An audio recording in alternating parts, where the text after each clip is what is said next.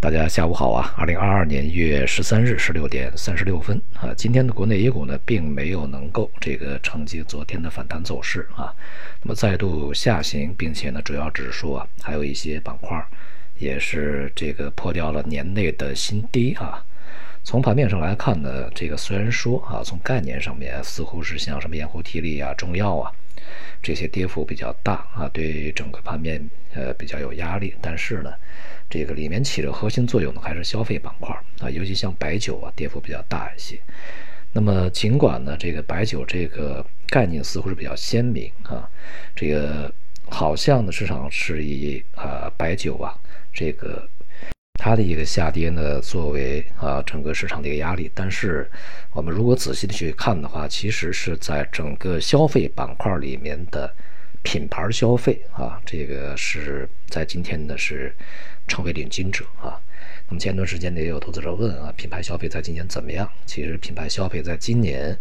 呃，对于整个市场而言是一个巨大的这个风险和压力所在啊。今天不只是白酒，像什么乳业呀、啊食品、食品加工啊，还有一些这个什么调料啊，还有家电啊，其实都是这个一些大品牌啊，都是跌幅比较巨大的。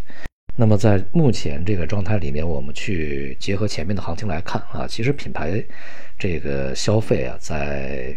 呃过去一年以及在今年年初开始啊，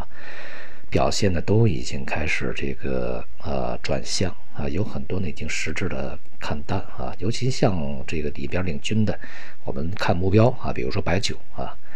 那么。不管它在高档有多么大的震荡，但总体而言，它是构筑一个长期的一个顶部的啊。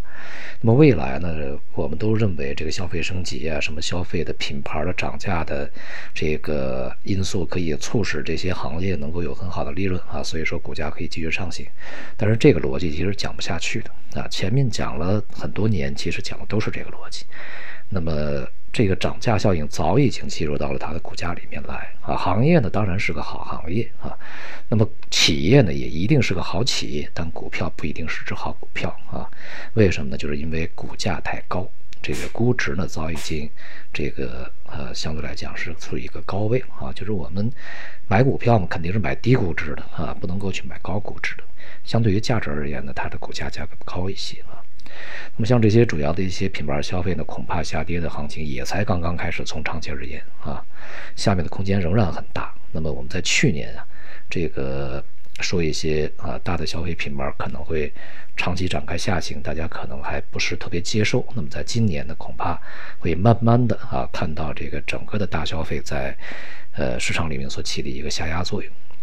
而且呢，就是从呃。整个市场的逻辑而言呢，往往去，呃，这个强调啊，未来的一些消费在经济里面起的作用啊，同时经呃消费呢，在整个这个市场里面配置的一个重要性啊。但是呢，这个当前啊，呃，在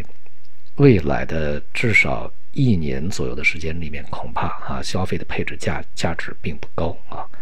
除了我们所讲的这个中国的消费潜力啊，现在还没有办法去，呃，如市场预期的那样去释放，因为中国的消费潜力被挖掘的差不多啊，需要共同富裕才能够支持未来的消费的一个升级和持续啊。除了这个以外呢，消费品本身啊，有很多呢也已经脱离了它消费的属性，开始进入到另外一个。这个属性里面去，比如说变成了资产啊，这种这个呃形式啊，或者是这种呃现象呢，并不是对市场啊非常有利的一个现象啊，呃也是无法持续的。本身这个故事也讲不了太长啊。那么除了白酒以外，像什么球鞋呀这些，也都进入到一种对资产的东西，这个就很难讲下去了。总体而言呢，在春节前预计整个市场还是一个弱势整理状态啊。这个虽然说没有，呃，大幅下行、快速下行的这种这个极端风险，但是呢，由于整个的权重板块啊已经趋势呃走坏啊，所以说从全年角度上来讲啊，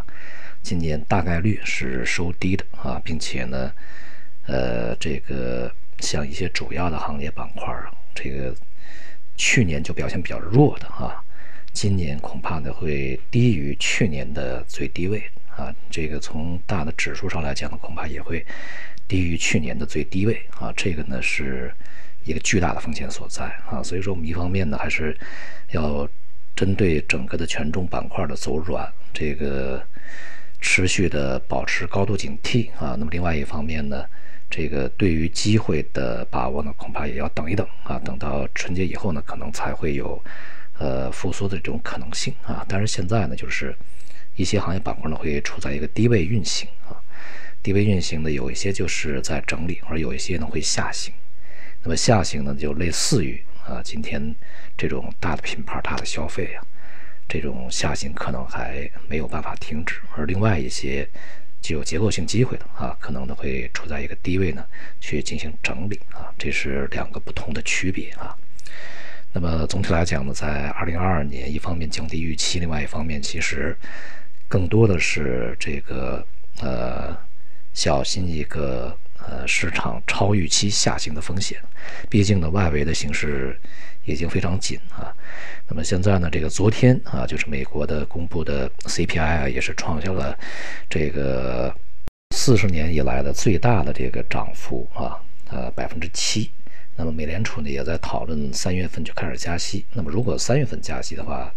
呃每个季度加一回，那么也就是四次加息啊。四次加息，呃，对于市场的冲击来讲其实是不小的啊。那么另外呢，这个像国际货币货币基金组织啊，这个总裁呢也批评中国呀，在这一次的经济刺激措施撤出的过程中呢，过于啊急切，这个可能会导致经济的一个不稳定啊。同时呢，也批评中国像。地产的一些这个无序的违约可能会带来一些风险啊，但是呢，这个我们中国吧和两千零八年的中国呢已经不一样啊。现在我们没有必要啊，更没有理由去为外部牺牲我们的利益去这个啊对外部去啊给他们托底啊，给他们支持，这个完全没有必要啊。而且呢，也起不了什么太大作用啊。我们还是要做做好自己的事儿啊，做了贡献以后也。反而去帮助别人去遏制自己嘛？那没有任何的这种必要啊！所以我们的经济呢，恐怕也还会以稳为主啊，不会再有什么强刺激。而风险的释放，像地产啊这些风险的释放呢，其实在很大程度上是主动而为之，也就是主动释放风险啊。这个道理呢，其实在这些年里面一直在贯穿下来，只是没有特别鲜明的说而已啊。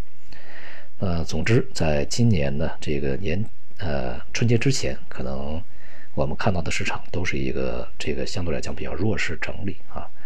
呃，这样的一个状态啊，不会有特别大的行情，行情呢仍然会在春节以后才会发生啊。好，今天就到这里，谢谢大家。